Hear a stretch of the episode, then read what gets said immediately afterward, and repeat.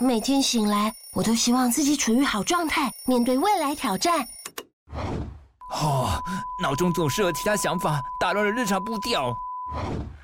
嗯，生活难免会被内心的声音干扰，失去原有的自我而宕机。这时来两粒 Extra 无糖口香糖，重新找回自我状态。随身携带 Extra 无糖口香糖，摒除内心的杂音，用自己独有的节奏创造自己的生活。我们都喜欢那个最自在的自己。Extra 嚼出你的好状态。即日起至五月十四号止，于 Seven Eleven 购买 Extra 实力调装口香糖，单件只要十七元哦。因为我就觉得真的很好吃，可是我怕别人会觉得怎么样？它很绵密，是吧？我现在真的是蛮想再多吃一口了，你再继续讲话一下哦。好。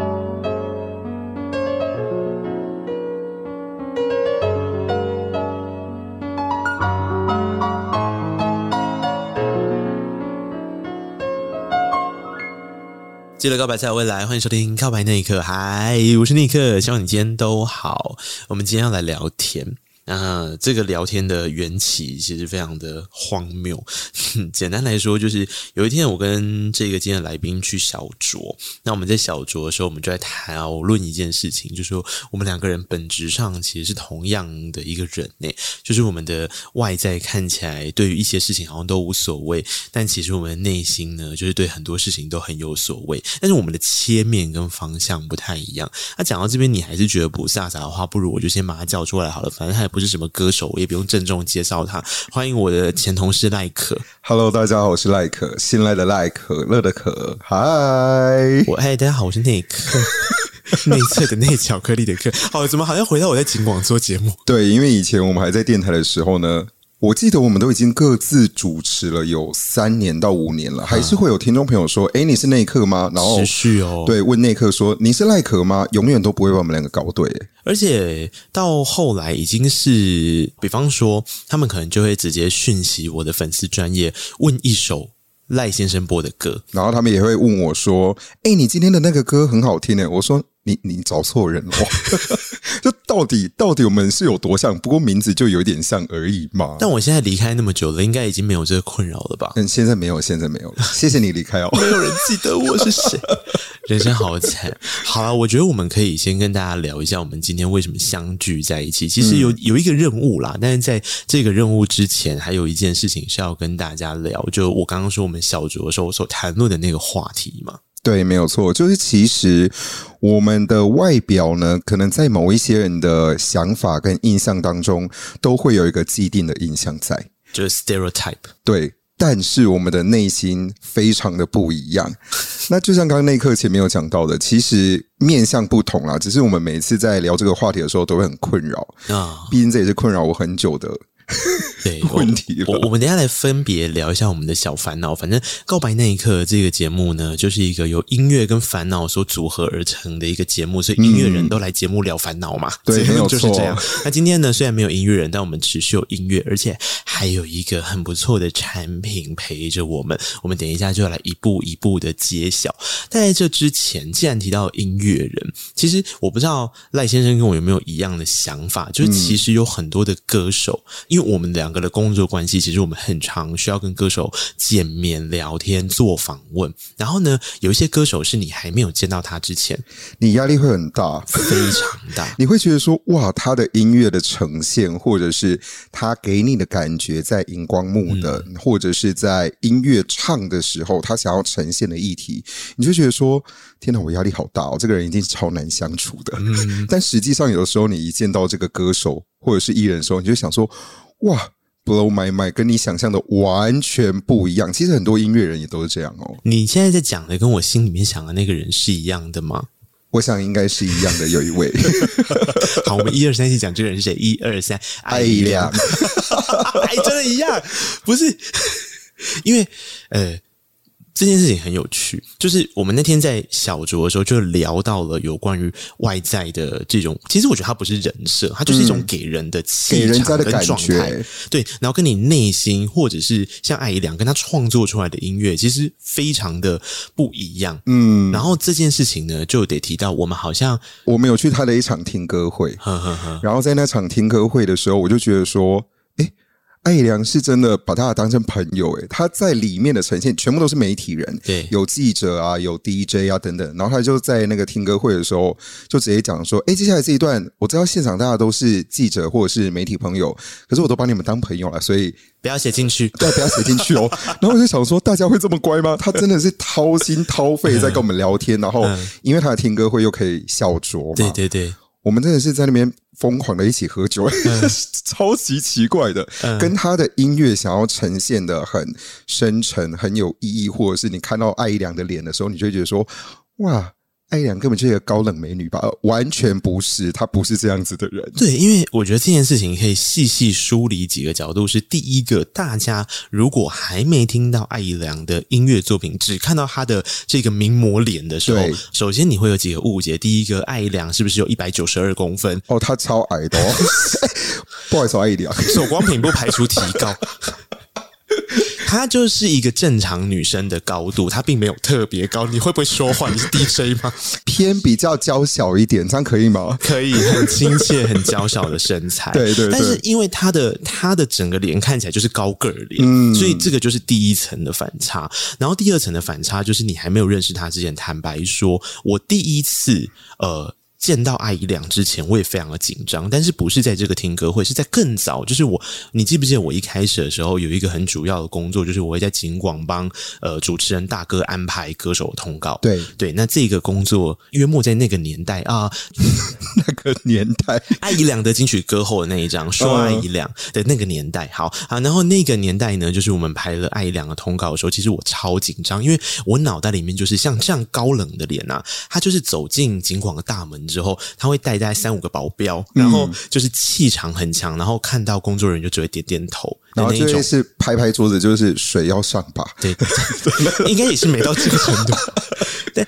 那个时候我就很紧张，然后就随着那一天，因为我要接嘛，然后我就想说，好好好，那那我要做好什么准备？结果那天我还很就是很紧张，这样想说我要不要下去等啊什么的，怕人太多，警卫就是会有一些意见什么的。然后我就我就下楼等，然后结果下楼的时候啊，就看到一个穿着就是带慢跑装的衣服的女生，然后就走进了警广的大门，然后我想说。这是艾怡良吗？这么矮吗？你不是啦，就是左光平不排除二次提高。对不起，就是他，他就很亲切，因为他就穿平底鞋啊，然后就出现，然后我们我们就看到他，我就说：“哎，怡良。”然后我就说：“你怎么自己来？”他说：“哦，还好啊，反正我就是刚刚前面好像就运动完，然后我就过来这样子，也就没有特别要带谁嘛，带谁干嘛啊？不过就是来跟大家聊聊天，就忽然间非常的亲切，然后你就想说：哇，天哪！其实他是一个这么好的人呢？对啊，你看是不是？大家不要再用外表去评断任何一个人。真的，我先哭。而且后来到他下一张就垂直水平的那一张，我就有跟他做了一次的访问嘛。直到呃，我们讲听歌会那个是偏偏，我觉得都记得，就是他的上一张最新的专辑。其实你就会每一次跟他聊天，你就会发现他内心真的很纤细且脆弱。嗯，因为你光是听他的音乐作品，你就会发现他里面有非常多的情绪是他自己在心中会不断纠结跟消耗的。嗯，然后才写出来，或者是变成他的创作，他想要让大家知道。对，就你看，比方说，呃，之前那个，呃，给朱利安好了，嗯、给朱利安里面，我在脏衣服堆中找自己，我又在浪费与珍惜中寻找自己，我在与朋友的喧闹中寻找自己，但是毫无头绪。如果是一个真的那么喜欢黑闹的人，谁会在与朋友的喧闹中找寻自己？没有吧？你会吗？啊，我是一个很爱黑告的人啊。对啊，所以你不会吧？我不会，我不会。对啊，就是他就很纤细，有有有他很纤细跟很细腻的成分在。然后像我们的总和也是啊，那个加减乘除都可以变成是他心里面的转折。然后有时候就会忘记了，原来翻页的空白也是片天地。有时糊涂也是种幸福，不药而愈。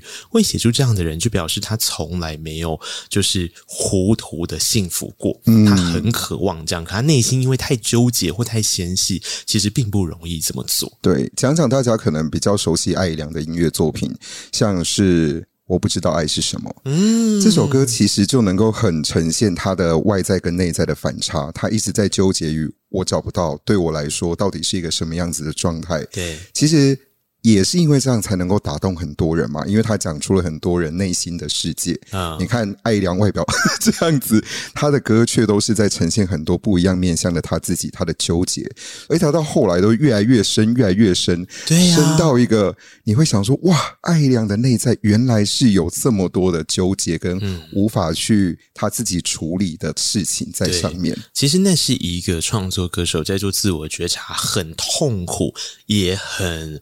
嗯，我不知道是不是做出来之后会很满足的过程。嗯、他就是我会觉得，比方说之前在跟一良聊天的时候，就会觉得哇，一来你每次听他故事的时候，其实都会有点心疼。嗯，可是他又是这么的觉得，如果他今天经过了这一般痛苦，诞生了这一些歌曲，有机会陪他自己跟听众走一段路的时候，他又觉得这件事情很重要，嗯、而且是他这么喜欢做音乐的过程。对，我觉得这就是所谓的匠人精神啊。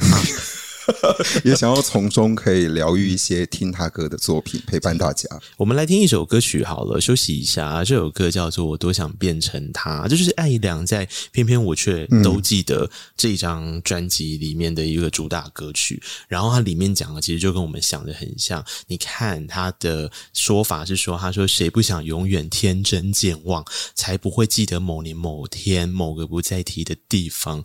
也难说，也许吧，哪天也会成。”承认我多想变成他，外表再有自信的人，都还是会有困扰跟问题在内心里面的。如果你是用 KBox APP 收听的朋友们，一起来听这一首歌曲。这首歌叫做《我多想变成他》。结束爱良这个话题之后，我们要火速的进行一件事情，就是欢迎来到我们的告白小物。Yeah!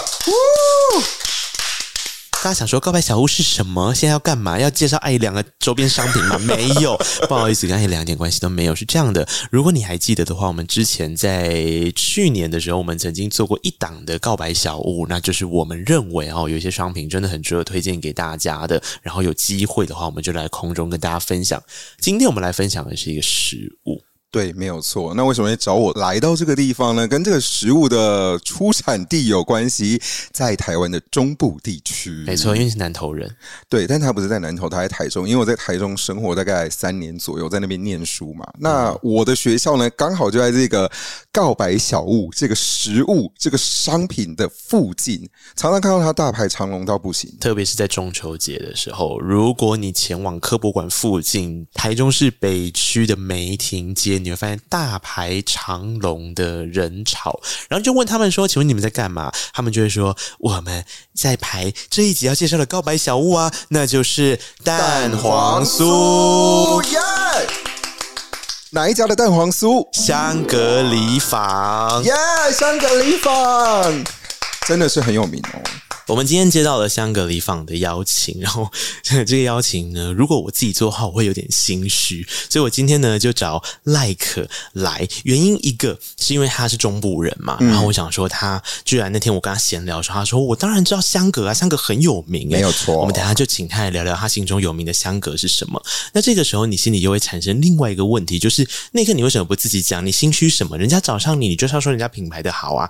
诶，因为啊，这个品牌从就是我 有记忆以来，出生以来，从有记忆以来，我就非常的熟悉。我从小吃到大，因为它是我亲戚开的店，没有错。哎，但这真的还没有那个亲戚的关系才接来推荐的哦。不是哦，真的不是这样子。因为呢，前阵子他们就在跟我们小聊他们的烦恼。那他们的烦恼就是，他们一直觉得他们的蛋黄酥卖的太便宜了。嗯。到家现在可以查一下蛋黄酥的价钱，因为其实我你知道我有一个困扰，就是我从小到大吃的蛋黄酥就是他们家的蛋黄酥，你都没有付过钱吗？哎，对，然后我就。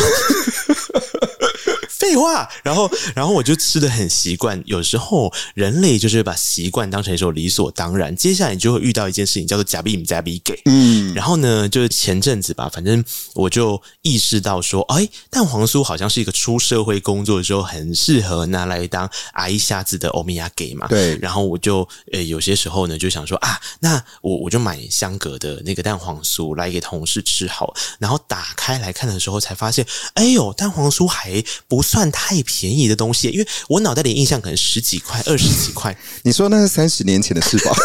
然后对这件事呢，我就我就跟香格那边说，我就说，哎、欸，原来蛋黄酥现在那么贵哦。然后他们就跟我说，你知道我们是便宜的吗？对。然后我就说，怎么可能？一颗现在四十二块左右嘛。对，我就说四十二块耶，这样子真的是很便宜吗？他说你去外面找找看。然后后来我就真的认真的去看了一下，要求哦，外面的蛋黄酥市场是怎么样？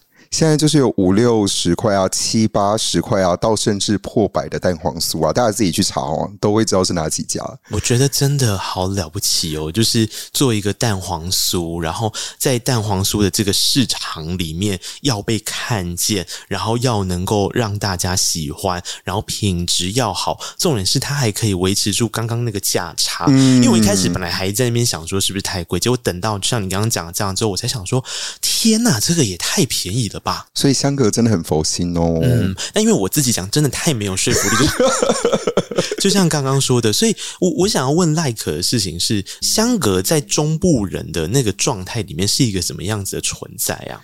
呃，应该就是只要在中秋节，大家都知道中秋节就一定要吃月饼啊、蛋黄酥啊这种，所以在中秋节前夕呢，他们就是会像我们刚刚讲到的大排长龙到不行。对，那除了这个之外呢？送礼的时候呢，你想到中部，如果你要送这些糕点类的，啊、还有什么东西是台中会想到的？太阳饼啊，答对了，所以太阳饼也会选择香格他们家的太阳饼。哎、欸，可是其实我个人，你没有吃过他们家的太阳饼？有啦。那我要说的事情是我个人还非常喜欢他们的什么，你知道吗？什么？柠檬蛋糕。好了，那个大家做小笔记哦。我就是很喜欢吃他们的柠檬蛋糕。我每一次只要去台中的时候，我就会说我要柠檬蛋糕。那亲戚会不会觉得说，你竟然不吃我们招牌的东西？没有啊，那个有要吃吧，就是一起啊，加起来不好吗？可以加在一起，但那个热量的部分哦，可能是会有点可怕。你自己拿捏一下啦，现在听众朋友们。哎、欸，对啊，那你为什么都不知道这件事？直到我邀请你，你才知道我跟香格的关系啊！我那么常买香格去给景广的同事吃、欸，诶以前我还在正职工作的时候，哪有啊？我从来没吃过、欸，诶我有，我就好，所以你看，是不是别人吃了？就是我一拿去，大家都抢完了，就一扫而空。对，因为你是金广边缘人，对，我是金广边缘人。等到你被通知到的时候，没有，我这样不会被通知啊，我连盒子可能都不会看到吧。太可怜了吧！哎，好啦，总之呢，我们今天是想要跟大家聊聊香格他们几个关键。第一件事情是蛋黄酥啊，嗯、他们一直都在一个很便宜、很佛系的价格，但是品质完全没有因为这样打折扣。从过去我吃到现在，蛋黄酥一直都是非常的好吃，而且也非常的冲突。那个冲突就像我们刚刚所讲的一样，就是。你一开始的时候会觉得说：“天呐，蛋黄酥吃起来应该就是很甜很甜。”可是因为它里面的蛋黄味道又很扎实，所以是我会觉得它吃起来啊就很像是刚刚讲的外表看起来跟内心不太一样，它就又甜又咸，可甜可咸，跟我们一样吗？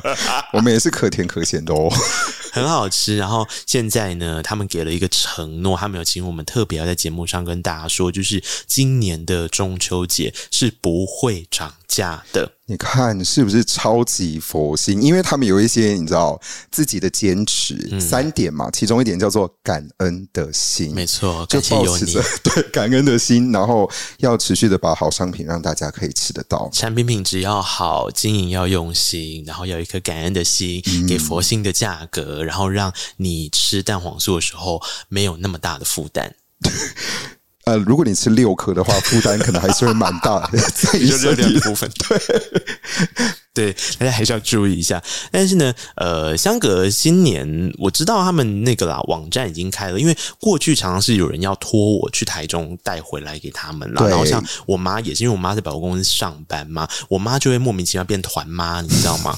就是帮忙团购。对，因为他们以前的时候要订购起来，相对起来没有那么容易。那现在他们新的官网已经上线了。呃，中秋节这一波的订购，我不晓得在我们节目上了之后你还来不来得及。但如果你一听到的话，你就赶快去那个我们节目资讯栏位应该会放他们网站的链接，嗯，你就赶快去点开来看看，因为就是东西真的很快就会卖完了，很快就会抢完喽。嗯，你不要想说啊，我隔个几天，你现在听到节目，马上网站就直接先打开来，好不好？嗯，看一下，看一下。对，然后我们现在呢，在节目的现场。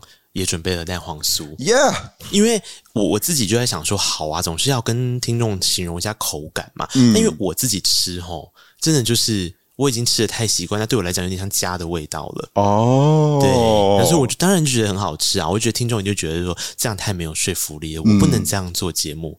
所以为什么会找我来？这是第一个原因。第二个原因呢？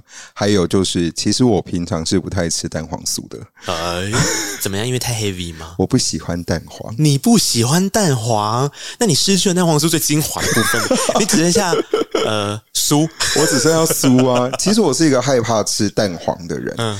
一方面对于身体的负担，这件事到底要讲几次？嗯、当然啦，然后另外一个是，其实我觉得有时候蛋黄是会有一个蛋的腥味。嗯，我觉得很多不吃蛋黄的应该会跟我一样哦。所以如果那个蛋黄的品质不好，嗯、我是没有办法接受的。我今天就是一个最公正的人，我实话实说。嗯，而且中部人又就是很严格，对。台南人比较严格吧？台南人严格在另外一些事情上面，其他的坚持咸粥啦。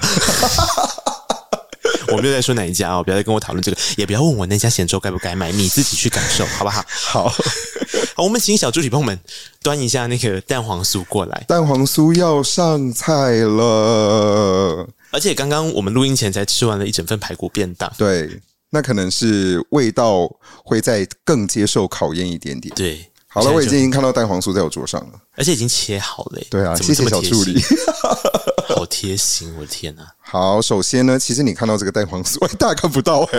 你看到蛋黄酥的时候，你就会知道它是一个蛮好蛋黄酥，原因是因为它外面是酥脆的样子，嗯，然后切开来呢，里面的红豆馅非常的绵密。蛋黄的部分呢，我就是要吃了之后才知道哦。那我要吃喽！你就只有形容成这样子。你作为一个广播节目主持人，外观你只形容了两秒钟啊，不然呢？大家会想说，应该要你吃的味道吧？大家要先在脑袋里面想象那个画面，你要多一些些 information 吧？多一些些 information 的部分的话呢，还有什么来？你说啊，你现在看外观，它的切面非常漂亮。你这，你身为一个曾经的广播，气到砸麦克风上，没有啦，它切起来的那个切面看起来非常美味啊，就是因为那个红豆馅是非常的绵密且扎实，而且又很均匀呐、啊。还是其实小助理很会切啊？没有啊，那个切面如果一开始做没有做好的话，它再怎么切它都是不会好看呐、啊哦。还有酥的部分啦，如果你的酥做的不好的话，一切会全部碎掉。没错。这个很重要，他没有碎，他现在非常的完整。从我有记忆以来，他就没有碎过。哇哇哇！你这个话 不是，我就真的没有看过我们切掉的时候是很碎的。嗯，就它完整度通常都是蛮高的，没有错。然后香气的部分，我要闻一下，因为麦克风太近，它非常非常的香。怎么样闻蛋黄酥可以做出 ASMR？这样这样子有吗？我其实在闻麦克风了，搞错了吧？对啊，哎，还是有一点声音啊，但是它真的很香。嗯，就是你知道有一些做的不好的东西，因为它是酥皮嘛，它其实有的不好的会有油蒿的味道在里面。啊，对，这是真的。所以你这个一闻的时候，你就会知道这个香气是很 OK 的。好了啦，这可以吧？不止两秒了，了我要吃喽。我们就来看看味觉的部分啊。你自己讲话哦。我自己讲话就是，呃，香格的蛋黄酥呢，对我来讲印象最深刻的事情，应该是我非常喜欢它的红豆，因为它的红豆啊，不会甜到让你就是吃一口之后你就不会想要吃第二口或第三口，你会想要接着吃下去，不会过腻，你知道？但因为你知道，我讲这个就太没说服力，因为我是台南人。我很能吃甜，可是我不知道你吃会不会是这样，不会很甜，对吧？对，对吧？它的甜度是适中的。啊，我要跟大家讲，其实我是一个不太吃甜的东西的人，因为我喝饮料都喝无糖哦。嗯，所以对于那个糖度的接受度，其实我也会比较低一点点。我喝饮料都八分糖，告诉大家一下。所以我就说，我就没有。办法自己做这个啊，因为我就觉得真的很好吃，可是我怕别人会觉得怎么样？它很绵密，是吧？红豆馅的部分，因为有加入一些特殊的 recipe 在里面的那个制作的方式，嗯、所以它的红豆馅是很绵密的。那蛋黄的味道呢？诶，没有我刚刚说到的那个蛋腥味，因为他们家的蛋黄是用鸭蛋做的嘛。嗯，红土鸭蛋。那其实我觉得这样整个搭配起来，不会让你觉得有刚刚讲到的甜腻的感觉。我现在真的是蛮想再多吃一口了，你再继续讲话一下哦。好，那就是跟各位说呢，香格的这个蛋黄酥，它有时候也会搭配一些组合，比方说小月饼，我个人就很喜欢它的小月饼搭蛋黄酥，然后或者是他们另外有一个是那个芋头的。就是如果你喜欢吃芋头的话，还有那个芋 Q 饼，就是藕瓦的部分，那个也是很好吃的，也是超热卖的部分，就芋头酥啦，你就记得。所以这几个都是你去的时候可以很好的去入手的一些食品跟产品。嗯，然后去入手的时候，你就可以说：哇，我要这个这个这个这个这个。还有太阳饼哦，对，所以我就说这个这个这个啊，就是因为我们常常有时候去就会在那个店面那里嘛，然后就有时候就观察他们那个客人来的时候都会买一些什么啊，然后我就常常注意到他们会买的东西其实真的蛮多的，所以他们也很容易出一些综合礼盒，嗯，因为大家就是你知道心态上就是这个也想要有，这个也想要有，我每个都想要试一下，嘿，对，所以像刚刚讲的那个玉 Q 饼啊，或小月饼都可以再跟蛋黄酥搭配做组合，但重点是我们今天在讲了。主角是蛋黄酥了，没有错。我刚刚又在吃了第二口，然后我觉得整个红豆馅跟蛋黄的搭配是很好吧，因为你会想说它是用那个鸭蛋的蛋黄，嗯，而且它其实是有用那个红土去制作的嘛。你会想说，哎，会不会里面的蛋黄太咸啊，红豆太甜啊？刚刚我吃第二口之后，我都还是不会觉得有那种，你知道吃糕饼类一般都会有很齁的那种状态，对，现在完全没有。然后他们两个真的是融合的很好，哎，因为其实我真的没有。没有太爱吃蛋黄酥这件事情，嗯，所以我觉得整个的搭配上面，再加上它外面的酥啊不是厚的啊，它是薄的酥，所以搭上那个内馅的比例啊，你会觉得刚刚好。哇，哎、欸，你越会形容，你要不要开一个食物的节目啊？你有做过食物的节目了吗？我没有做过食物的节目、欸，哎，完全，因为我也还没做过。你不要做一个食物的节目，在广播上做食物节目超难，因为你必须要形容它，就像刚刚讲到的外观、内在、口味、平衡度，整个的搭配，嗯、而且我们又要讲话。你知道，如果我吃到的是一些很勾的、很齁的那个口水的声音，大家就会一直很明确的听到。没错，那个对我们来说很麻烦哦，因为我们很 care 口水音。嗯，呃，听众也会很 care 啊。嗯，你会一直觉得有一个声音在，这种声音在。所以这个蛋黄酥完全不会。你看，我现在我我刚刚都没有喝任何一口水，嗯，代表它是不会让你呃口腔里面啊整个充满着糕饼啊皮呀、啊，或者是它的那种厚重感。这个蛋黄酥完全不会，我觉得蛮推荐的，嗯，算是我有吃的蛋黄酥前三名，一定是前三名，嗯，因为我真的吃很少蛋黄酥了。就你可以自己上去看看香格网站上面的产品啊，然后香格里坊的香格就香格里拉的香格，我们叫它香格，嗯，然后里坊就是礼物的礼，然后坊嘛，那个土方坊，然后都欢迎你，这是我们今天的告白小物。然后我自己从小吃到大，然后我也完全内举不避亲的原因，就是因为我。敢推荐，因为他就真的不是只是因为是一家我亲戚开的店，而是我真的觉得他们哦越做越厉害，没有错。然后真的以前到现在味道哦都没有打过折扣。你是说从以前到现在你吃的味道都一模一样，就很家的味道，很好吃，嗯、然后很适合送礼，因为你送礼就要送到心坎里啊，没有错。所以大家就是赶快上网打开这个网站吧。嘿嘿，没错，我们今天的任务就只有这样子哦，就只是告诉大家它都没有涨价，嗯，但是它未来一定会跟着涨，因为现在哦，这个价钱真的找不到蛋黄酥了。对对，请你千万不要跟我一样，就是活在假币假币给的年代。蛋黄酥现在 very 贵，OK，非常贵，好吗？哎，我想吃了啦，哎，我们可不可以播一首歌啊？让我吃一下好。好，让你吃一下，另外一半给你吃。那你想要播什么歌啊？你现在随机想到你最近的爱歌是什么？呃，坏特。坏特已经上了，大家可以去听一下前几集的访问，我超喜欢，我也超喜欢，因为这一次我也刚访完他。那坏特在他新专辑的呈现过了三年之后，其实他在找寻说，哎，到底坏特是谁？尝试了很多不同的合作风格，最后在这张专辑里面有一点是走出一个人的卧室，然后让大家看看不一样的坏特。虽然说里面有很多跟感情相关的歌啊，我觉得这件事情也蛮有趣的，跟以前你知道的坏特。不太一样，真的好吃。好，那我们来听到的歌曲呢？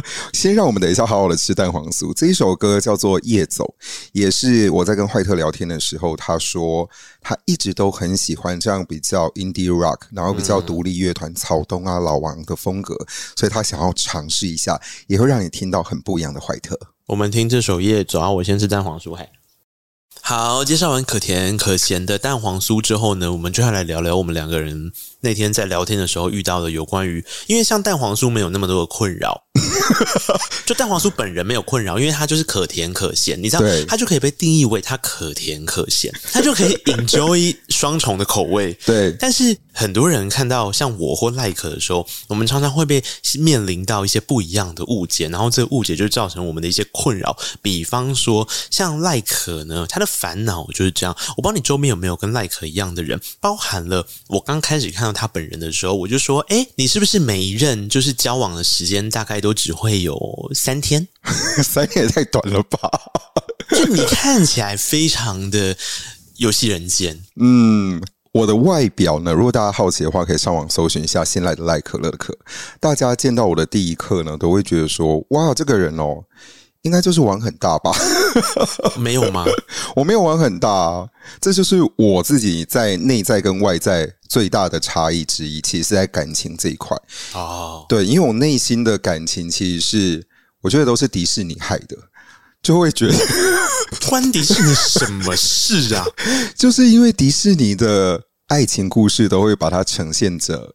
从此以后，王子与公主过着幸福快乐的日子啊！有我我我先打个岔，因为呃，赖是我在金广的同事嘛，可是他年资比我深一点，他比我早一点进金广。嗯、然后后来我进金广的时候啊，就有一些前辈，有时候我们一起吃饭聊天嘛。然后因为赖平常的班的那个，反正他的作息就是比较边缘一点点，跟大家不太一样。然后呢，那我我我我们我们那时候还没有认识很深，然后可能就是有聊到，比方说，哎，我们有哪几个同事这样。嗯、然后同事们介绍到赖的时候，就是。说你们不要看她外表这样，她内心就是一个公主。对，我是一个少女，连连听到我的声音都会觉得说怎么可能啊？因为我的声音就是偏低嘛，然后再加上我的外形，呃，如果你现在没有找照片的话，你可以想象潜水教练、健身教练、游泳教练，因为这基本上是我到一个新的地方，他们会问我的问题说：“哎。”请问你是潜水教练吗？请问你是游泳教练吗？人健身教练吗？几乎每个人都会这样子，我就这样子的外形，但我内在真的就是一个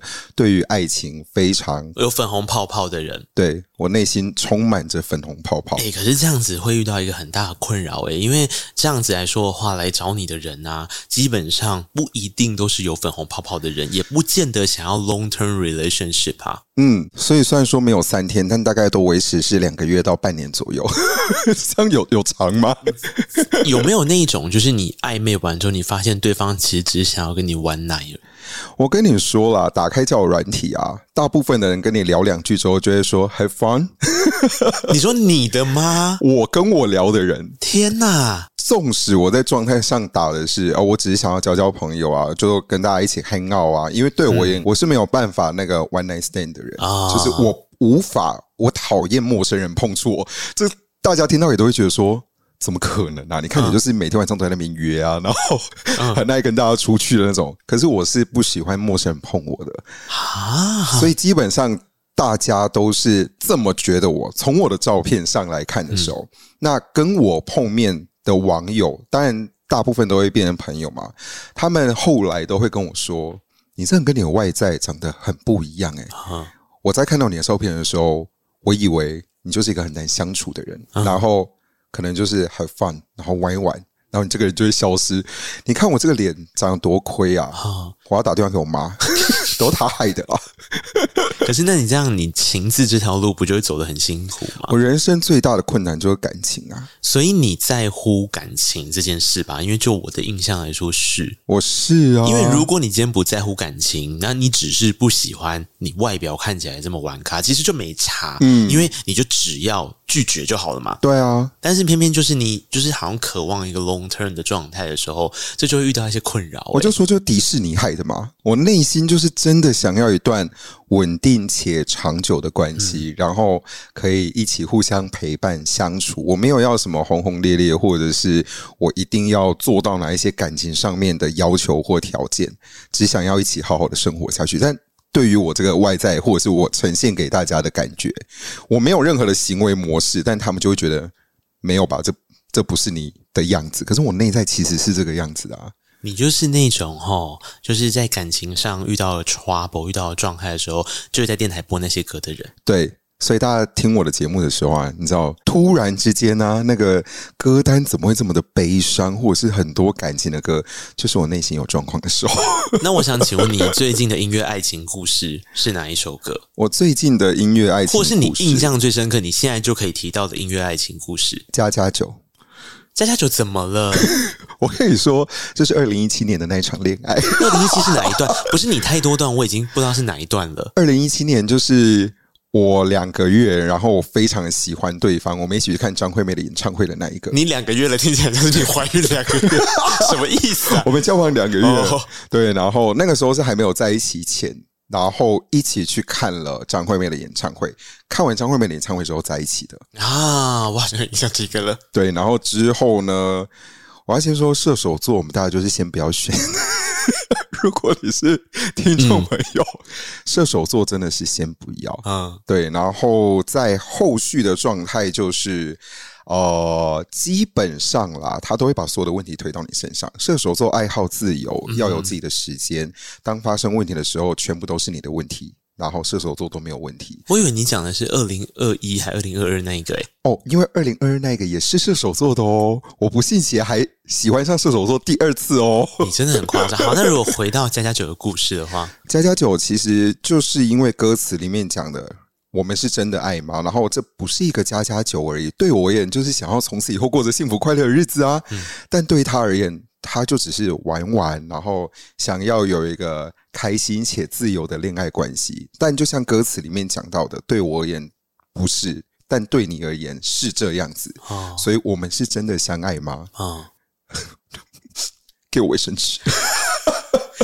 就后面是什么？你想问你自己吗？你想问你自己吗？对，对啊，我有我那个时候就是在分手的那一刻一结束之后，然后我打给我的朋友，我是一个不哭的人，嗯，就跟我的外在一样，我没有太多的情绪释放，但。我一跳上计程车要去我朋友家，然后呢，计程车司机也是真的很棒，他在听广播，嗯、打开的那一首歌是《加加酒》，我就在计程车上面崩溃大哭。天，每一句的歌词，我觉得大家等一下可以听一下这首歌。我不是说节目上，你自己去搜寻，哦、大家可以去听这首歌，每一句歌词就是我们两个一模一样的故事，是一模一样哦，哦真的，真的假的？真的，你现在打开来。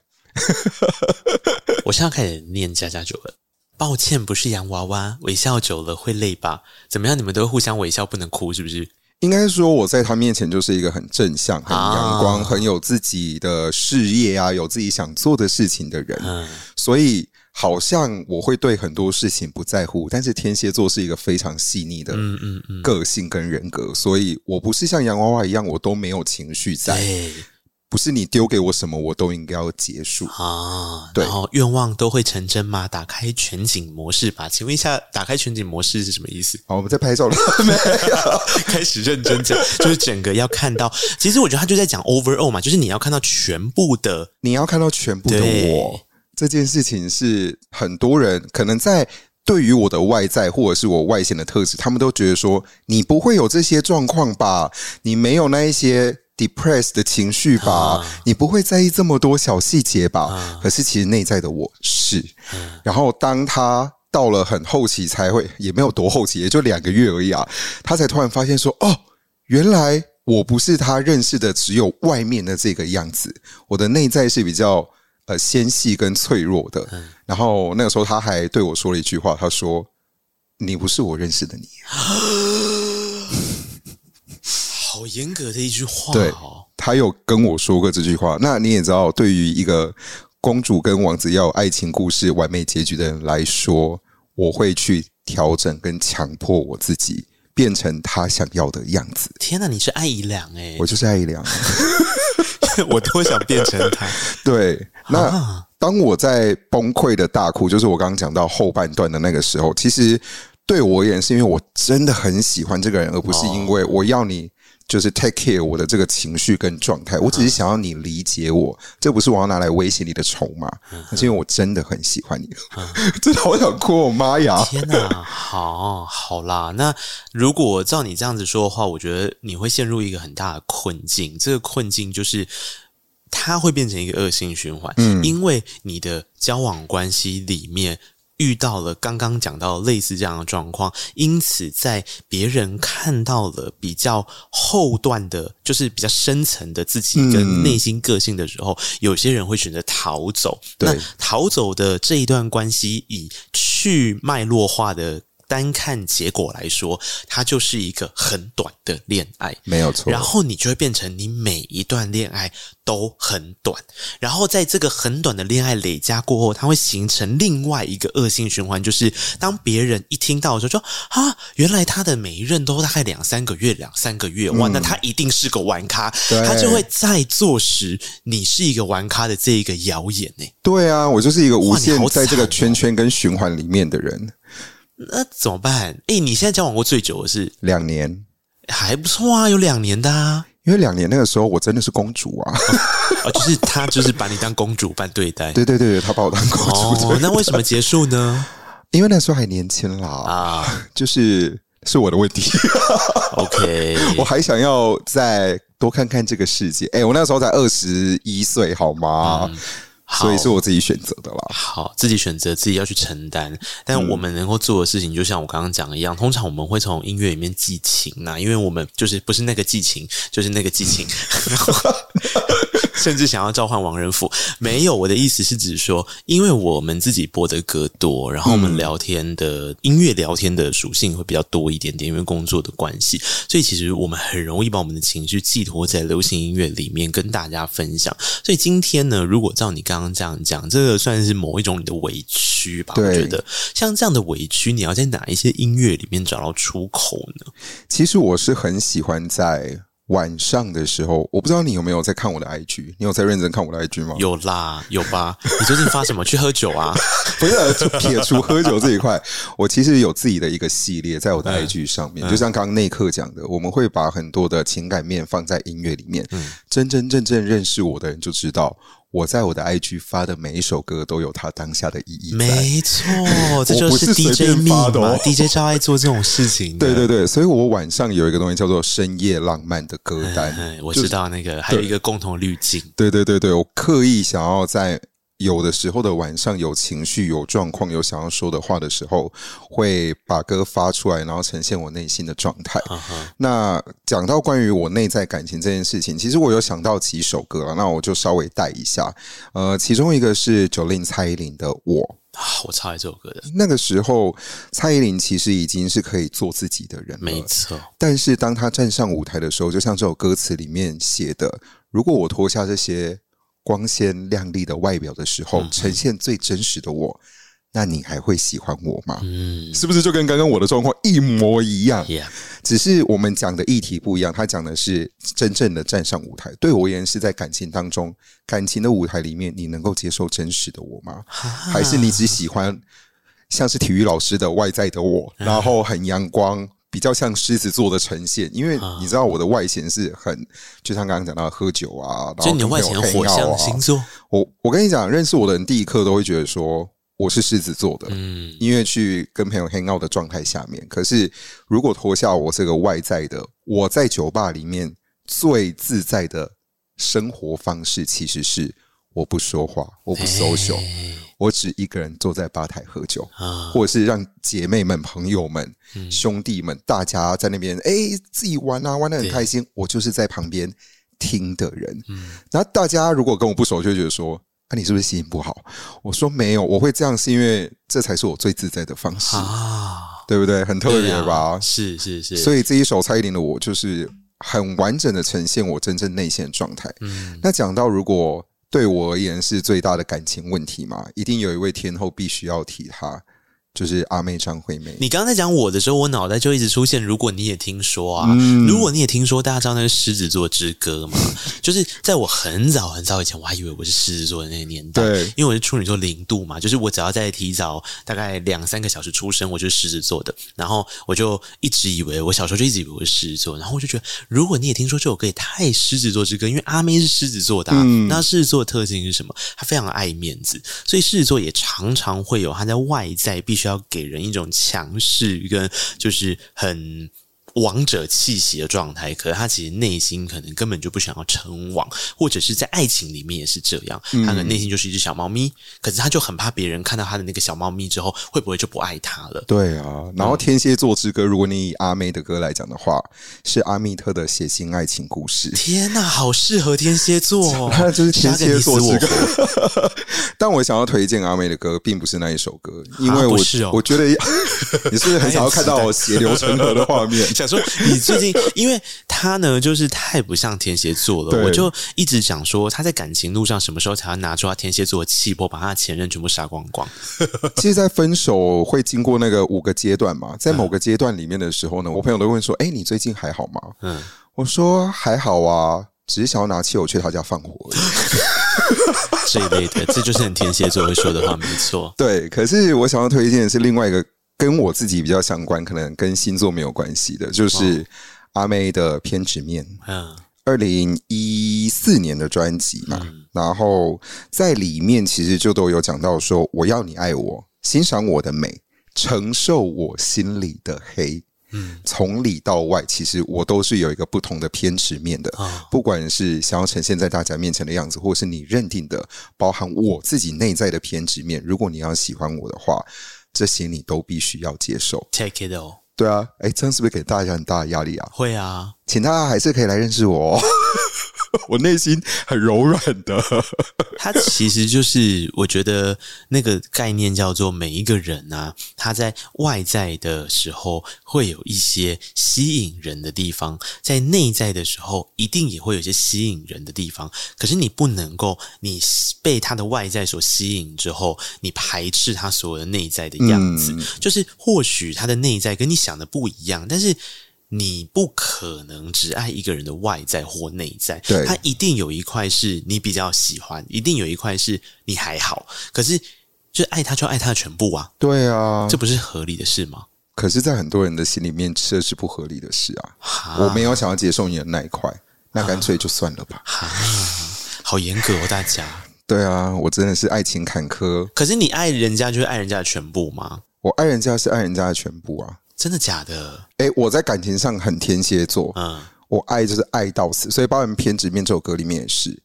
就是我的爱是非常浓烈的，很可怕。他的爱除了非常浓烈之外，他的恨也可以到非常浓烈。我想要在这边跟大家分享一个例子，就是呢，他有一任射手座的前任，然后 那一任射手座的前任，二零二二年那一个吗？那一任射手座的前任是我们印象最深刻的一任，因为他就是那一种在呃舞台上的人。我的意思是不是说他的职业是舞台上，就是他在爱情里面，他想要当那个。主角，主角，对，没错，所有人都是他的配角，绕着他转。然后呢，这个主角下戏之后，也就是离开这个舞台，你们结束了这段 relationship 之后，他会疯狂的批评别人的演技。对，就是他会说：“呃，我现在全部都是用舞台做譬喻，大家要自己去换算哦，因为不能讲得太具体。但反正他就是会说，呃。”就是跟他一起演对手戏的这一位不好，然后哪里不好，我早就看他哪里不顺眼，他哪里演的不好，哪里演的很烂，然后就四处去讲哎，对，然后就是想要博取这些在台下的人觉得说你才是主角，主角，你你辛苦了，你要给你掌声，戏，对，是就是得到一座金钟奖、金钟奖。或金马奖，对，对啊，所以我就觉得很多时候啦。感情上的事情，你没有办法有一个 SOP，有一个表格去。Yeah, 那当然，我觉得在大家的脑海中的观念也是，不要因为一个人的外在或者是一个人的样子，就去定型他应该是一个怎么样子的人。说明他内在其实是完全不一样的。对啊，嗯，好了，我我这点我是真的知道，因为就是毕竟我们就是呃，有些时候小酌的时候都会聊一些彼此的困扰，然后我就常常觉得说，天哪，这个人真的很可怜呢、欸，就是。他的那个，他的那个恶性循环啊，我就作为一个旁观者，观者我真的不知道怎么打破它。因为你你看嘛，底下的观众再怎么样一直强调都没有意义。对啊，就是关键是在那个爱情舞台上的时候，最后的结果论就往往是悲剧收场，然后他就是一个。一个悲剧之后，再下一个悲剧，再下一个悲剧，就你就会定义成是那个就是只能演悲剧的人。我就是永远的悲剧女主角。对，就跟那个也有一种人，就是他不断的演那个坏女人或坏男人，然后就被定型了。他被定型了，你被定型了，我被定型很久了。天哪，怎么办？往这个方向去得一座金马奖。怎么办？我找不到更好的方法了。那我就把它演到最极致。我的价值观告诉我，演成精。对，做不到那个自己想要的样子，就把我你们觉得我是哪样的样子，我就做给你看，我就给你看啊。没有啦，不要这样啦，在爱情里面还是要好一点点。嗯，所以呢。这一首偏执面真的是很我的歌，那也希望大家如果有机会的话，可以看看我长什么样子，然后就不要有我这个外在的印象了，听听歌，然后感受我到底想要讲什么样的话。其实我后来有一点理解，为什么在进歌之前，我要补充一句话：我以前在电台的时候，常常不太理解，就是赖先生的结语，因为我们以前电台交班，我就在后面这就接着上现场，所以我常常会听到他的 ending。然后我我在那个外面排歌的时候啊，就。声音都会放出来嘛，我们都要监听，所以我们听上面他在讲话的时候，他每次就会讲一个关键，他就说：“呃，如果你想要找到我，或是看看我长什么样子的话，我从来不会讲这种话。”所以我每次都会想说：“看看你长怎么样，到底有什么重点？就是为什么一直要讲看看你长什么样子？”但我觉得我今天在听你分析的时候，我有一点点理解，不管这是有意或无意，你潜意识里面会说出这个有一个很大的关键点，就是你一直想要摆脱。你外在的这个形象所带来的刚刚讲到的困扰，然后呢，你认为在声音表现或者是在跟大家主持，先纯粹用声音认识彼此的过程中，你认为你有显现出这一个好的个性跟这个状态，嗯、或是你想要扮演的你自己，或者是你真正的你自己，其实透过声音是做得到的。对，所以你希望让大家去看看这个，就知道哦，其实就是这是 match 的。那我要补充最后一件事情，因为我还是每个礼拜都在上节目嘛。我最近一次上节目收到的一个听众朋友的留言，他就是说，我听到你的节目才来看看你长什么样子。然后他说：“天哪，跟我想象的好不一样哦。”诶，我不知道这是好还是不好。他说：“你的声音听起来比较温柔，像是一个三十到四十岁的中年人，嗯然后是很温暖的在讲话。没想到你本人是一个。”很阳光的弟弟，当然我回他说谢谢，但其实我是中年，四十岁中年人，对 对，其实我是中年，其实我长得比较年轻嘛。我以为你要讲是最近另外一个听众，就另外一个听众不是给你数学题吗？对，我以为这个数学题跟这个又没关系。哦，对，有听众朋友在那个讯息问我说：“请问你数学好吗？”我想说，我我我。我我的声音听起来是数学很厉害的人吗？我不知道，我困惑，我说到底什么样的声音听起来是数学很好？我不知道，但机灵的声音。但的确，就像刚刚内克讲的，很多人看到我的照片的样子的时候，都会觉得说，跟我的声音或者是我呈现的感觉非常的不一样。说不定声音才是比较真实的我啊，应该是啦，我觉得应该是这样，没错。好，听歌。好，今天找我的 DJ 好朋友来聊天，然后他是赖可，Hello，因为他是 DJ，我也是 DJ，所以我们两个人在聊天的时候呢，就会很搞味。对，话会很多，大家多包涵。但听我们聊天应该还可以吧？还是要可以更多的料？声音这么 OK，应该是可以的状态吧？我觉得，嗯，那刚刚讲到的其实是我觉得在。我最困扰的事情是我的外在跟我的内在感情上面的差异，还有感情上的价值观。那那一刻自己的困扰到底是什么啊？诶、欸，你真的很知道我们 DJ 的路数诶。我找你来有一个很大的关键，就是我不想自己解释这个问题，是不是？我想要你好好的访问我。Hello，大家好，我是今天的主持人赖可，我是今天来宾。有时候当访问人的人当久了就会很累。我应该之前我跟你说，我们去小酌一个很大的原因就是我进入职业倦怠嘛。嗯，然后这是我人生到现在从事这一份声音工作十多年第一次有这么大波的，就是撼动程度这么大的职业倦怠。就是我真的很想要把所有的一切都放着，嗯，然后我就去过我的生活。然后我觉得这件事情跟我们今天要讲的这个主题有一点关联，就是其实我觉得是因为呃。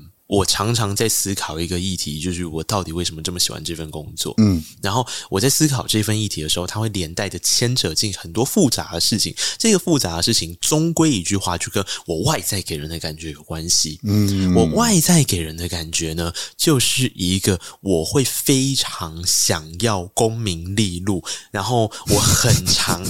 你自己看嘛，我很功名利禄听起来太老了，是不是？就是我怕小朋友不知道你在说什么。反正呢，就是我很常透过别人，就是朋友来告诉我说，又有一个谁，然后真的那个谁是我真的不认识的人，或是我就想啊，我们有很熟吗？我们见面可能只点过一次头吧，嗯，然后他们就会去说我的不是。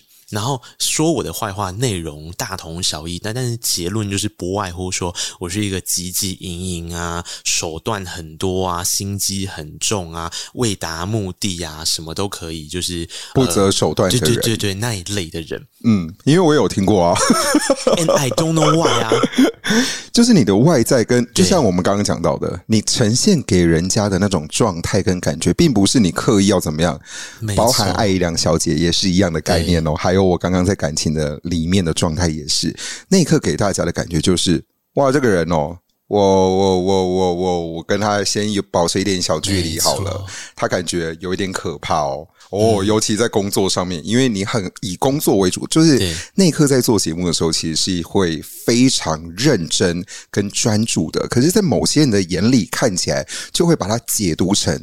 啊，他就是一定要拿到什么奖啦？没错，没错，他就是一定要得到什么啦？没错，没错。除非你很内在的去认识那一刻，你才会知道，他真的就只是想要呈现一个好的作品 而已。嗯嗯、但大家不知道啊，这就是你外在给人家的感觉啊。我超困扰这件事情的，嗯、然后这件事情间接的影响到了我很多阶段面对我情绪的困扰。嗯、但是它也有一个好处，就是这个好处是。当我面对这些困扰找不到一个答案的时候，我会去透过我在做节目这件事情，然后去找答案。嗯，所以我可能就像我做出告白，其实就是也是经历过这样子的人际风波之后，然后包含了我做告白的每一次，就是真的很神奇。一旦我下定决心要做一个这样子自我觉察跟自我剖析的节目，我就会出现人生的大灾难。然后这些大灾难，反正赖可都知道，就是不外乎都跟这些事有一点关系。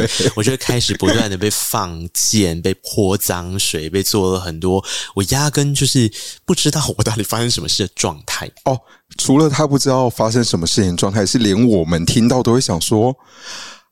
哈，这个人跟你没有任何的利害关系的这种，嗯，我我我都不知道为什么到底那一刻会成为剑拔，对，就是我永远的剑拔哦。而且我以前在工作上，其实我从来没有，因为这。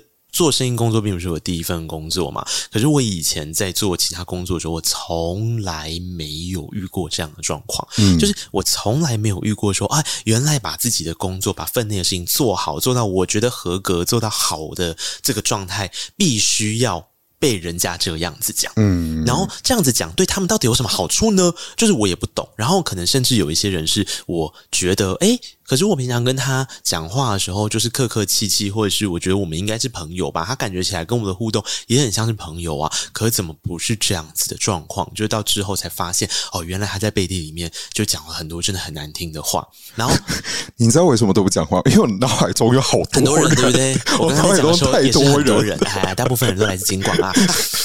没有没有没有，我刚讲出来，脑海中还有很多外面。对对对，就是金广 是我还会知道说哈，可是我跟他真的没有，因为我们认识，或者我们是同事嘛。可是有更多是每次有些人跟我讲的时候，我就会说他是谁啊？对啊，就是我根本没有跟他讲过话的这种人。嗯、那这种人我没办法脑袋出现画面，因为他们是谁我不知道啊。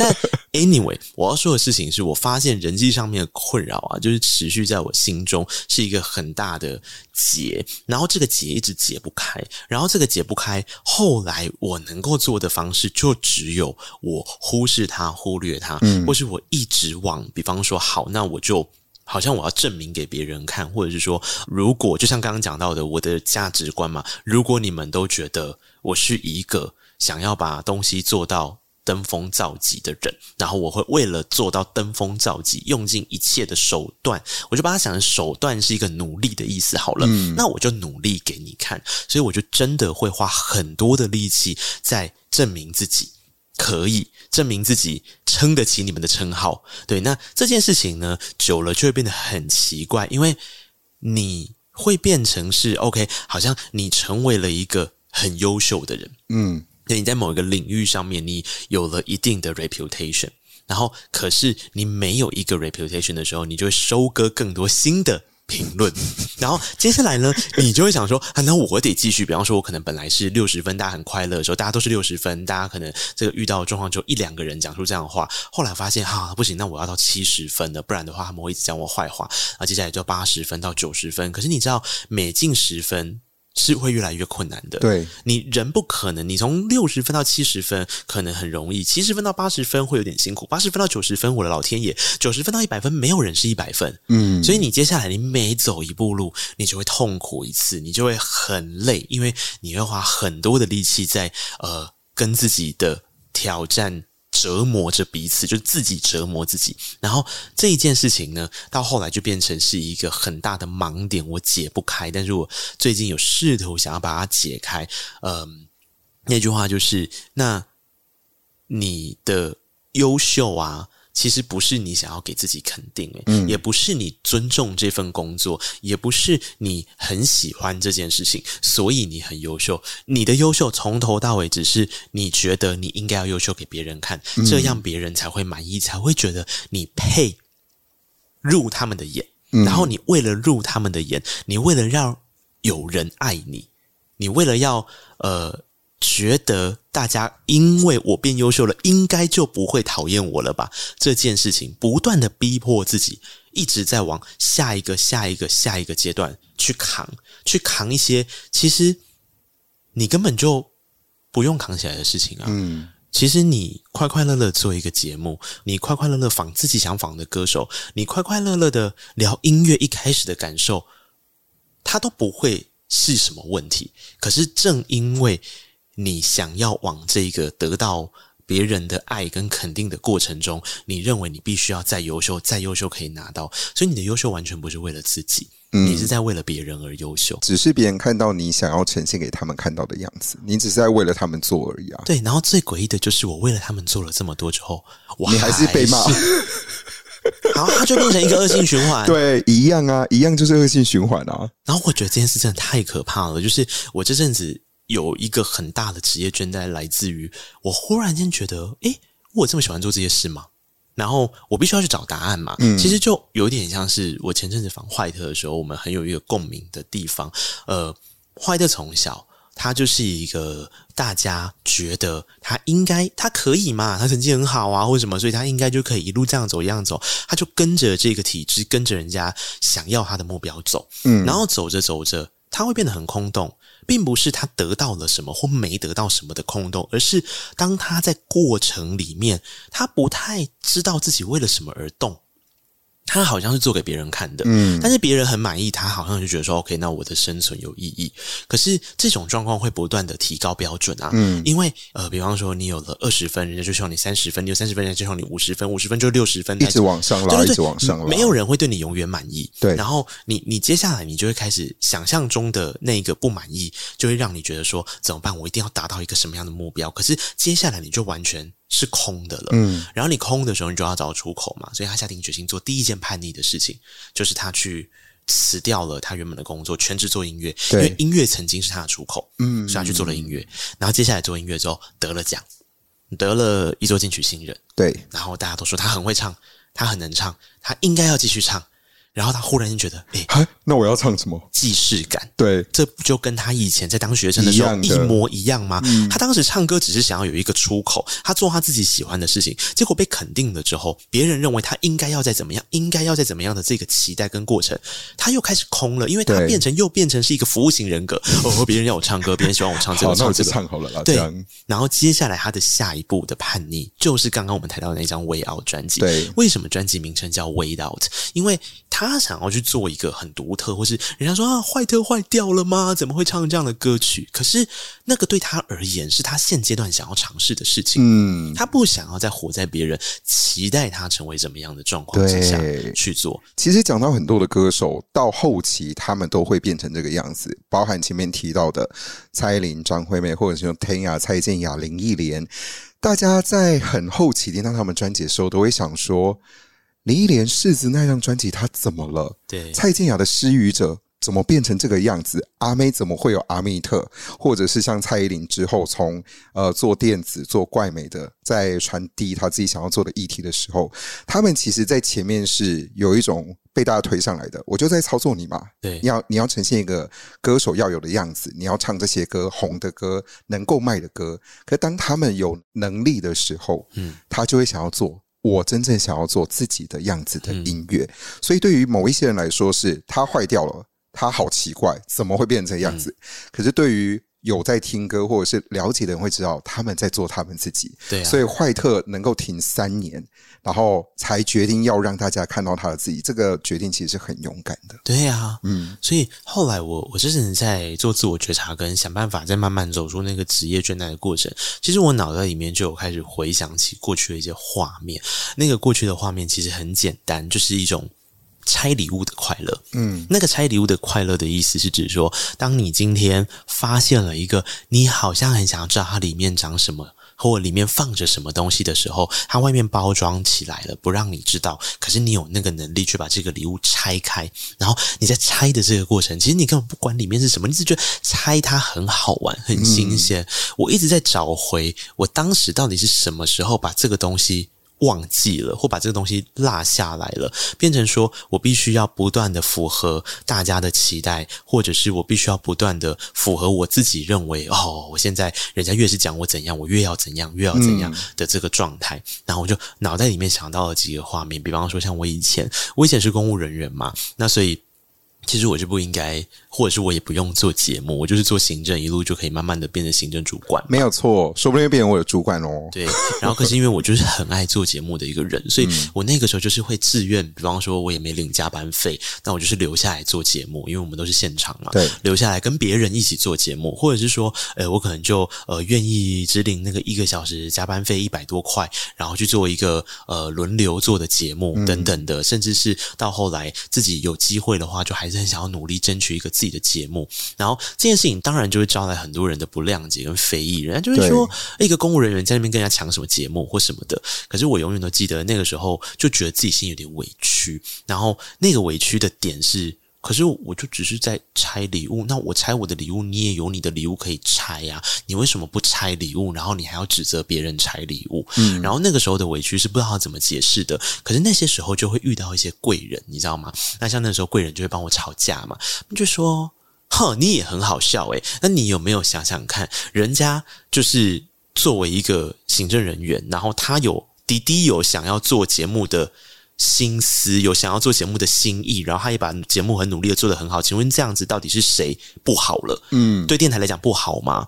啊，对他来讲不好吗？对你来讲不好吗？那你的意见到底是为了什么而存在？嗯，就是还是会有这种很良善的人讲这种很良善的话，然后陪我度过那个时候的低潮。那我现在就反而想要回去找找看说，说那我自己在拆礼物的快乐的时候，有没有人？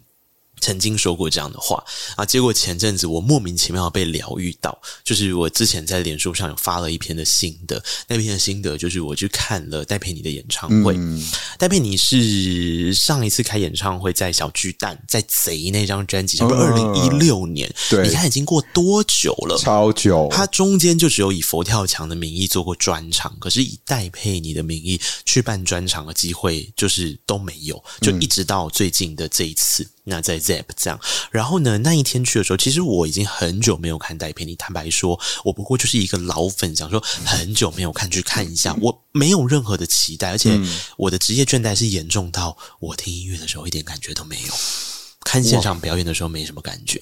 对，然后。呃，这个这个状态当然慢慢的在康复，我有我自己的方法，但是我觉得最可怕的事情是我那个时候没有带着期待去，可是我却深深的被他疗愈。其中有一个很大的关键，他讲了几段话，然后这几段话对我来讲都很想要问他，他是不是发生了跟我类似的事？因为第一件事呢，就是他今年入围的那个被动的观众这一张专辑，其实是他自己说他在这三年来历经了人际关系的课题之后所诞生的事情。我想说，哇，totally me。然后只是他是这三年经历了这个人际关系的课题，我可能是三十三年 经历了这个人生的这个人际关系课题。但 anyway，他就说他有一阵子是非常没有办法面对这样的自己的，可是后来他给自己一个提醒，这个提醒。情，就是我们常常在当我们面对到很多课题跟议题的时候，我们都会说，就为什么今天是冲着我来？为什么是我？嗯、这个时候的英文的介系词，你知道是什么吗？是 to，to me。对，就是为什么这件事是 to me 的。是冲着我来的，针对我来的。他说：“如果我们换一个介系词，换成变成佩妮老师，他就说换一个介系词，如果变成是 for 的时候，那就是 for me。”嗯。为什么今天这件事情要献给我？他献给我一定有一个用意。就像《与恶的距离》里面有一段很好哭的话，就是那个有思呃思觉失调症的那个弟弟，然后他就大哭嘛，他就觉得说：为什么？为什么都是我？为什么我没办法控制好我自己的病情？为什么什么事情都是就是要我我这样子扛？然后觉得很委屈的时候，旁边的人跟他说了一句话：那是因为你特别勇敢。嗯，对，那就是这个就是一个献给你的事情，就是 for me。那如果他今天是 for me 而不是 to me 的时候，会不会有那么一点点不一样的天地？然后他另外也讲了一句话，我印象很深刻，就是人生如戏。他说他觉得虽然他没有演过戏，他不是一个演员，可是呃，人生如戏这件事情是当角色在你面前。你就扮演好他，嗯，然后你不要想那么多，跟解释那么多，因为很多时候就像我的个性一样啊。你看我一开始遇到这些挫败或什么时候，我为什么都没有办法走出去？有一个很大的原因就是我很想要当面对质，对，你不想要被误会，对，我不想要被误会。我觉得不是这样的，我不是这样，你为什么不懂我？我想要把这一切脉络化，因为恰巧我就是一个很会脉络化的人嘛。对，你超爱做这件事，对啊，我就很想要脉络化给我的朋友跟那些当事人。可是后来戴佩你讲了一句话，就说你不觉得啊？就不用解释，比较轻松嘛。嗯，就是其实这个轻松，并不是只有真的在解释过程的轻松，而是心理上的轻松。因为你不解释，其实责任也不在你身上。嗯，你解释了，你反而会这样把责任灌进来自己身上。就是你解释了，对方不买单，你又觉得是自己的错，你又要再去进行另外一番说服。但是说服到后来，你根本就忘记了，其实你最该说服的是你自己。对，就是。你你就这样子过你的日子，过你的生活又怎么了吗？对，然后就讲这个，我就说哇，我到底经历了什么？最可怕的一件事，我真的是被他最后这一招哦吓死。他最后呢，就安可曲，他只唱一首安可曲，他唱纯属意外。嗯，他唱完纯属意外之后，然后呢，他就说对不起大家，就是演唱会已经结束了，可是我想要做一件事情。然后他就看上了那个公关的那个位置，公关票的那些位置，嗯、就是贵宾位置。然后其中有坐着的一位是陈子鸿，嗯，然后陈子鸿老师，陈子鸿老师是当年一九九九年把戴佩妮带来台湾从事音乐路一个非常重要的恩师。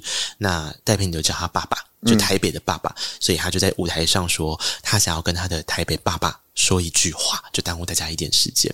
然后就看着他的台北爸爸说：“爸。”我终于可以快乐的唱歌了，然后就哭了。哦、天哪！他在舞台上大哭，就是直接眼泪就落下来。他盯了一整个晚上，中间讲了很多个笑话，然后就因为他本来就很好笑，然后 他就是浑然天成的喜感，然后我们大家也都看得很开心。然后他就是到那一刻，然后他终于哭了。然后那个释放是，我在那当下，我就是差点没有办法站起来，因为我们本来已经是起来要离场嘛。嗯、然后后来他走了，即便下来，我就还是坐在原地好久哦，因为我就想说，天哪，我懂这段话诶，嗯，就是。我从什么时候开始这么不快乐的在做这些事？我都不知道，我也都没有意识到。然后他可能也经历过了很长一段时间，是他不知道为什么要快乐的唱歌。嗯，他好像应该要唱歌，他应该因为别人觉得他很会唱啊，进去歌后啊，全才啊，你应该要怎么样？你应该要怎么样？然后直到那一刻，直到他诞生这张专辑，做完了这张专场，然后他跟着他的恩师说了这段话。我的天呐！然后子红老师后来回了一段更过分的话，他在他的 他在他的脸书上就拍了一段戴佩妮在街角唱街角的祝福，因为他跑到楼上的一个角落 唱街角的祝福，他就说够街角了吧？然后他就在唱那个街角的祝福，然后陈总就把他录下来，然后他就说一九九九年的时候，我把你带到台湾来，然后我现在看到了你这么的自信，这么的自在，我很替你骄傲。嗯，然后我就觉得。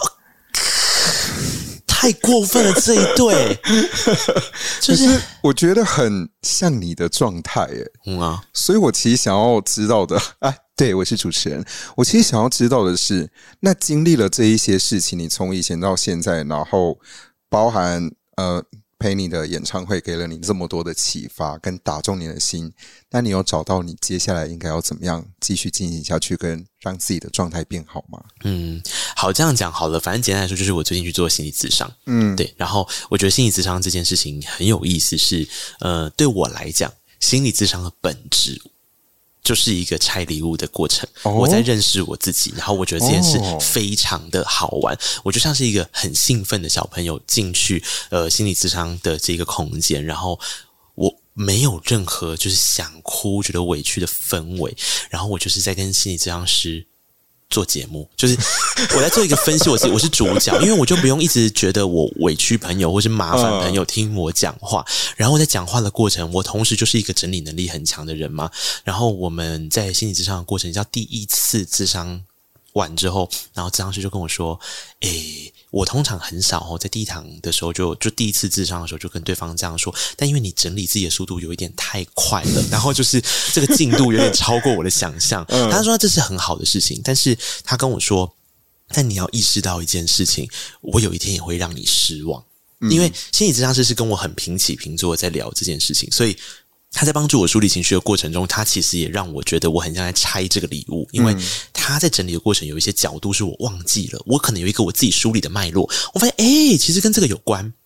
那我就会很兴奋，然后我就会开始去整理跟解读我自己。然后后来他到第二堂的时候，他就跟我说：“其实有些时候你也不一定急着要一个答案或是一个方式，嗯、重点是这一份拆礼物的过程，目前他应该可以陪你走一段路，因为你在认识自己的过程，你自我觉察力非常的高。然后其实你只是有些时候你习惯走这条路，然后嗯，你需要别人告诉你，其实我们看起来好像跟这个有一点关系。你要不要想想看的时候，你再想想。”原来是这样，就像我刚刚体悟到了哦，原来我后来一直以为，或是一直成就一件事，或是我觉得我应该要，我好像做节目就应该要入围金钟奖，或是我好像就应该要得奖这件事，可是我却每次啊都在那个呃唱名得奖的那一刻，我内心我我不知道我我小酌的时候有没有不小心跟你讲过这个秘密，就是我每次都希望不要是我。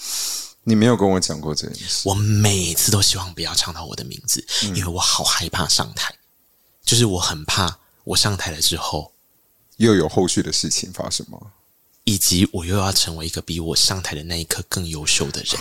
嗯，然后我觉得这件事情真的太可怕了。我其实一直很想要当一个被肯定，但是不是最顶尖的人，这样就好了。嗯、然后他就跟我说，其实。因为我一开始就在跟他分析，我就说这件事好怪哦，就是呃，我的行为啊，一直让别人觉得我想要登峰造极，然后我想要成为一个很高名次的人，或者是很顶尖的人。可是为什么我内心这么老二哲学啊？就是我一直很想要当一个就是老二。然后他就跟我说：“你知道你的路超窄的吗？”他说：“后来我们整理出来的结果就是这样，因为我想要成为冠军，都不是为了我想要成为冠军，是要成为别人你眼中的冠军。因为我以为成为冠军之后，别人就会爱我。”嗯。对，然后我只要变第三名，别人就会不喜欢我，所以我永远只能当第二名。可是你知道，人生没有这种事，你有一天也是会到浪尖上，嗯、或者是你有一天也会往后退。所以，当你的路这么窄的时候，你一旦往前或往后，你都没有办法承受。哇，你压力好大。哦，而且怎么可能一直都是在第二名的位置上啊？对呀，还不是说，哎，我就是要当 top 啊！但坦白说，的确在金钟奖的部分，我是蛮强第二名。就是我觉得有可能是宇宙就是听出了我的渴望，所以后来我就你知道这些解读会让我很开心，因为我终于找到那个为什么。人家都常常说我是什么金金钟陪跑员，有没有？就是我我入围那么多次，我只得过一次，我也没得过什么很了不起的奖项，这样。然后就是我好像很在意，可是其实我又没有那么在意。嗯、然后为什么我每次哭都是当我那么的委屈，然后还是得到了入围的肯定，然后那一刻我哭到不行。就是我后来才理解到，其实这一切只是因为我在做节目的时候就是在拆礼物，嗯，我就只是很就像大家讲，我就只是很享受在这些过程跟这些事情。可是我的外表看起来像是。我就是要得，就是要得到，我就是要得奖，我就是要让全世界都知道我是第一名，我就是要让这些人都难看，做得比我烂，就是大家就会有这种我很有威胁性的状态跟气场。嗯、对，那殊不知呢，我只是很快乐在拆礼物，然后在拆礼物的过程，我都忘记周边有人在看我。然后我拆礼物有时候拆的过程里面呢，我就会更小心翼翼，因为发现。一次的受伤就表示有一个人在看我，两次的受伤两个人在看我，所以我在猜的过程，我就越来越不敢，真的好像去做什么很很很很怎么样，可以让你自己是真正觉得是开心，对，是有趣，是好玩然，然后就陷入了刚刚的恶性循环，对，对啊。然后就说：“哇，心理师好厉害，在这边鼓励大家，如果跟我一样，就是你觉得你内心有一些很矛盾的事情的时候，嗯，当你意识到这个矛盾的时候，其实你差的就只是一个人站在另外一个完全不认识你的角度跟你讨论事情，然后你就会发现有很多东西啊，就是都合理耶，嗯，它其实都是一个合理的事。原来我一直把我自己的路走这么窄。”它都是有原因在的啊，对，所以其实现在看心理咨商，我觉得时代已经不一样了。嗯、不要再觉得说啊，我去看会不会大家觉得我有问题或者没有没有没有，他这就是像刚刚那一刻讲的，在帮你梳理一个你内在的状态。我觉得非常的快乐。我就是每一次去跟心理咨商师聊天的时候，我都觉得说，哎、欸，原来哦，原来我也有这样子哦，对，原来我妈是要负一点责任的哦，这一类的。呃，不要讲太多妈妈，但是就是就是这一类的事情，就你会发现说，其实很多事情可以从小到大一路以来的发展有关系，但就是你也不用急着要答案哈，因为像后来我心理师就跟我说：“好了，你慢一点，你太快，你太快找到这个，就是因为他不是为了要多留你久一点，他的逻辑是他要跟你说，其实就是因为你这样的节奏。”你让自己压力很大，嗯，所以既然这里是一个很放松梳理的场合，有时候你就偷懒一下嘛，就好好烦哦，我真的没有解决的方案诶，怎么办？没有怎么办呢？但至少你知道了。然后你就可能有机会去思考下一步。可是如果你永远停在不知道的情况之下，你只会在每一件事情都陷入同样的恶性循环。嗯，我觉得其实很多事都这样。我很常都在跟我朋友聊天的时候啊，因为我就是人生最大的困难就是感情问题嘛。没错。那我的朋友是工作问题，那一刻是人际问题。对。其实很多时候你都可以把这些问题对比起来，他们都是有一定一样的脉络性的，然后你是可以互相去替代。所以我觉得，虽然我们今天讲了很多不同面向的东西，但我觉得听在你的耳朵里面，可能你可以带入另外一件事情。是的，然后有给你很多，不管是解决的方式啊，或者是你的外在跟内在的差异啊，或者是你未来应该要怎么样去面对你自己，我觉得这些都是可以互相来做借鉴的。真的，你想想看，蛋黄酥是不是自己过得很好？它可甜可咸，可是它就是很 enjoy 在它这个可甜可咸的状态。对，相信我，你也就是这么可甜可咸，好吗？嗯，不会被任何一。快抢去你自己的风采！对，而且如果你是在香格买的蛋黄酥的话，还会非常的有佛心价格，现在一颗只要四十二块，很便宜。中秋节过后，非常有可能就会往上调了，好不好？所以现在也是佛心的价钱哦，大家赶快点下面的链接，我们有网站，然后还也可以搭配太阳饼啊，或者是其他的商品，还有内克自己私心推荐的松果宝啊、柠檬蛋糕啊、OQ 饼啊，都很好吃。听众会觉得说：“哇哦，哇哦，到后面这一块怎么回事啊？” 没办法，我们就是有主持人的习惯病，就想说我们要在聊心事的过程，同时完成我们的任务。对，但是你吃蛋黄酥也是可以疗愈你的内心。真的啊，就是没有办法想出一个答案的时候也没有关系，嗯、遇到失误的时候也没有关系。我最后要进歌了，这首歌就是我发现整张被动的观众里面，我抽丝剥茧找到戴佩妮有可能跟我很有共鸣的。一首歌，这首歌叫做《小失误》。然后，小失误的歌词这样说：“他说呢，是否过得太随性，要几点起床都很可以，故意全部关静音，还牵拖式收讯的问题。你有没有发现他很纠结？嗯、他就跟我一样，就是我们想偷懒，都还要去砍头啊，就说啊，收讯不好，想想没有，他就是你就偷懒啊，有什么关系？所以，与其紧张兮兮，你不如试着去训练惬意。我觉得他讲了一句非常好的话：如果你平常是不知道怎么放松的人。”你就用训练的方式，嗯，因为通常不知道怎么放松的人，就是他都要透过训练学习东西。等一下，这不就是你吗？对呀，你上一次跟我约小酌的时候，就是你强迫自己要惬意的过一天，没错，没错。然后太多的未知题，要怎么预防不切实际呢？是否继续装淡定？要落落大方，我很可以。讨论负面多无力，远离就不必费尽力气。你会发现一样啊，就是你就是在陷入一个啊，我不要管，我假装我不要管，我很淡定啊。可是你后来想想。与其认真走心，不如就默化大意，纠结才是致命伤。嗯、你纠结着要假装淡定这件事情也是一个致命伤，那更累，好不好？对，就拜托转移。然后后面他的副歌才是为何不为小小的失误大肆的庆祝呢？为失败的我们开香槟欢呼。然后这个时候呢，就可以失意的共舞，不要一个人躲在房间哭。谁说非要谴责才会铭心又刻骨？你只要做些疯狂的，做些异常的，肯定也会有领悟。嗯，你很需要诶、欸。对呀、啊，所以呢，我就在今年的八月做了一个展啊，这个展。叫做不日常，忽然想到我还要夜配我自己。不日常这个展，其实我觉得就是有一点类似，在这个领悟的过程，我在学习的过程里面我去做。哎，我认真说啦，就是真的是因为这样，因为。我以前都觉得说，那我现在活在这个 routine 里面，我已经够忙了。我要证明我自己已经好累、好累、好累了。我在高速旋转，我哪有空管我拆礼物的快乐？嗯、后来我才发现，其实拆礼物的快乐，还有可以是在你的舒适地带再去做一些不一样的事情，就是扩大你的舒适圈。嗯、就像我当时辞掉公务员，我觉得我超快乐的啊！对啊，我现在差点忘记那个快乐有多快乐。直到有一天我沮丧到，我想说好了，我回去当公务员好了。忽然想说，呜、哦，好不快乐，就是 一比较之下就是，哦，以前的日子我才不要嘞。然后就会很快乐，就像有些男生啊，就是你心情在沮丧的时候，你就想想看你当兵的日子，那就说哦，天哪，现在好自由哦，哦就是没有诶，我当兵的日子过得蛮好的。